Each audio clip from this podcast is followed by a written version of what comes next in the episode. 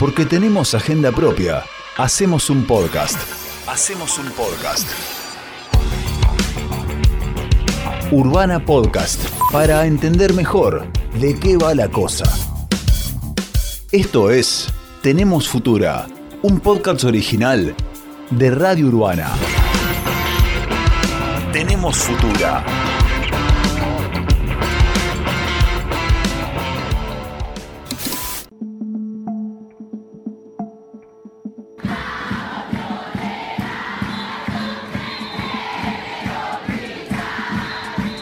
Cerramos el 2020 con la sanción de la Ley 27.610 de interrupción voluntaria del embarazo.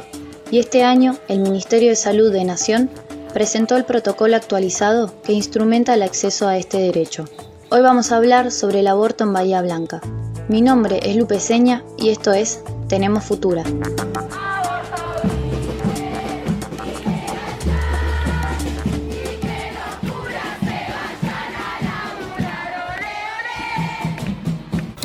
Tenemos Futura. Como les decía, el Ministerio de Salud presentó un protocolo destinado a equipos y establecimientos de salud que brinda herramientas concretas para la interrupción voluntaria del embarazo. En un acto donde se puso en valor la militancia de las mujeres y la decisión política Resulta aprobado. que permitieron llegar a la sanción de la ley que garantiza el derecho al aborto legal, seguro y gratuito. Se trata del protocolo para la atención integral de las personas con derecho a la interrupción voluntaria y legal del embarazo. Pero, ¿para qué sirve este protocolo? ¿Cómo se instrumenta en Bahía Blanca? ¿Está garantizado el acceso al aborto en nuestra ciudad? La respuesta técnica es sí. En Bahía hay una serie de dispositivos estatales que brindan acceso a la interrupción voluntaria del embarazo. Los centros de atención primaria atienden a través de las unidades sanitarias y el Hospital Pena atiende a través de un consultorio de demanda espontánea incluso desde antes de que se sancione la ley, solo que a través del modelo de causales que regía únicamente. El hospital brinda atención integral y se estima que se practican alrededor de 70 abortos por año, solo de personas de Bahía Blanca, porque no olvidemos que el Hospital Pena es un hospital intersonal.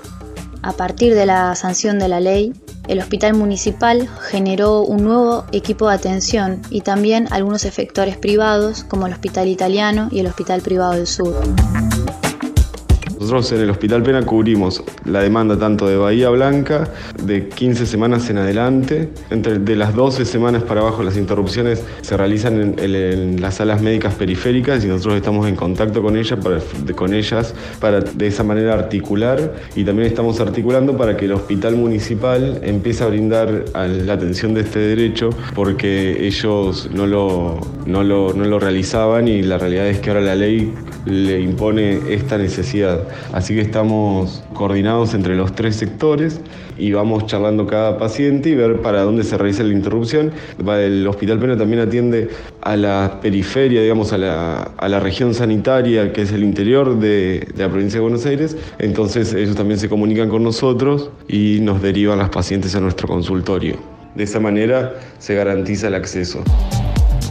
Escuchábamos al médico ginecólogo del Hospital Pena, Fernando Campastro, que explicaba el funcionamiento de la institución para garantizar la práctica. Tenemos Futura. En la región sanitaria 1, que integra 15 partidos, se responde a solicitudes de interrupción voluntaria del embarazo y a interrupciones legales del embarazo a través de un 0800 que gestiona la Dirección de Salud Sexual y Reproductiva de la provincia de Buenos Aires, en articulación con los dispositivos de salud de cada distrito. Desde enero de este año a la actualidad se ha dado respuesta a 50 solicitudes por mes aproximadamente en toda la región.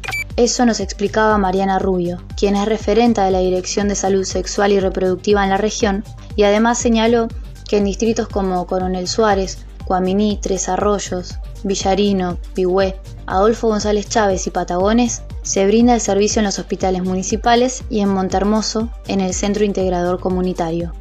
Ahora bien, la Secretaría de Salud de Bahía también impulsa a partir de la sanción de la interrupción voluntaria del embarazo capacitaciones para el personal de salud e información a través del establecimiento de un circuito de atención que organiza el acceso a este derecho.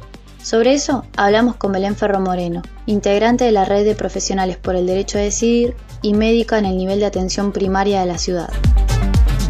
La Secretaría de Salud, el Hospital Municipal, el Hospital Pena y desde unidades sanitarias estamos teniendo reuniones desde hace meses para organizar bien los circuitos en los que están las mujeres y saber dónde es que tienen que ir y cómo garantizar y hacer un, un circuito de comunicación interna en el caso que se precise la atención.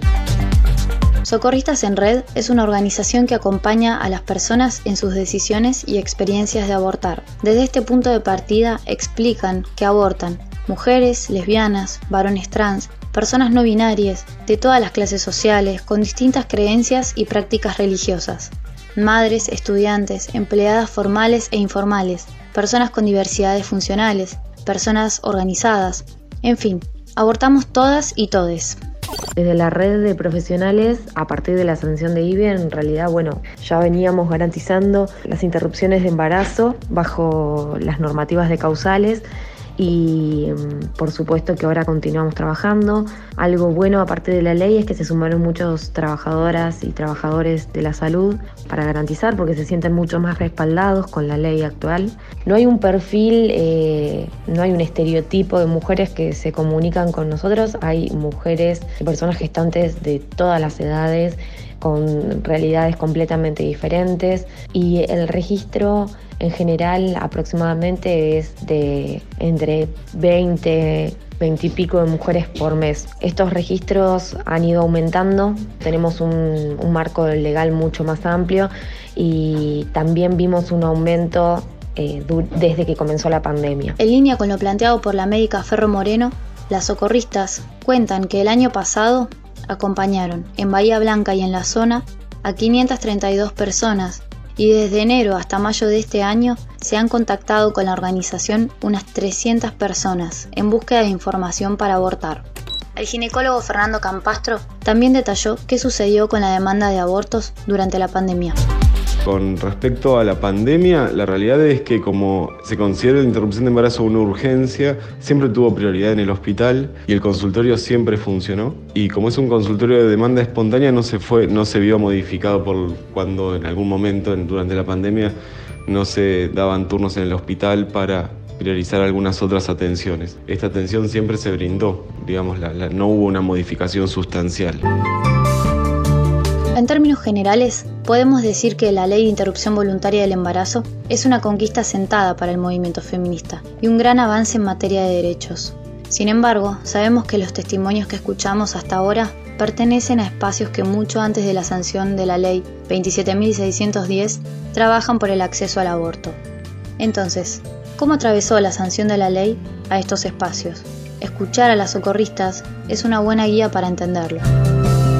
La ley lo que vino a hacer es a ordenar y a potenciar un trabajo que estaba siendo eh, realizado tanto por las socorristas en red como la red de profesionales por el derecho a decidir y también eh, efectores de salud que no están eh, como organizados en, la red, pero que sí daba cuenta de una voluntad política, de un compromiso con respecto a la garantía de de las CILES en su momento y bueno, ahora transformadas en IBE. Parece que con respecto a eso em, vino a ordenar, a posibilitar, a enriquecer y mm, eso también dio cuenta de que, bueno, que hay otros profesionales, otras y otros profesionales de la salud que hoy ya se suman a garantizar ese trabajo, digamos, se suman a un piso de experiencias, de acumulación de experiencias que eh, que tanto como las profesionales y tanto como nosotras eh, a la hora de, pensar nuestros acompañamientos fuimos como armando en todos estos años de, trabajo sostenido durante, durante el tiempo, trabajo que estuvo relacionado a vincularnos con, diferentes gobiernos nacionales, provinciales y locales también. Nosotras siempre entendemos la ley como una cama elástica donde una puede eh, pensar que es un, algo que puede este, hacer crecer algunos, algunos niveles de, de exigencia, de calidad del acceso al aborto. Interesante la propuesta de la organización. No se trata únicamente de garantizar el acceso a un derecho. Se trata de que este derecho sea de calidad. Hoy contamos con una herramienta que nos costó años de activismo y sobre todo le costó la vida a miles de mujeres. Hoy debemos entonces cuidar esta ley y garantizar su alcance a quienes más la necesiten. Este fue el quinto episodio de Tenemos Futura. Tenemos Futura. Idea y producción, Micaela Lencinas. Notas e informes, Lupe Seña, Tomás Casela. Edición y locución, Federico Becchi. Tenemos Futura, un podcast original de Radio Urbana.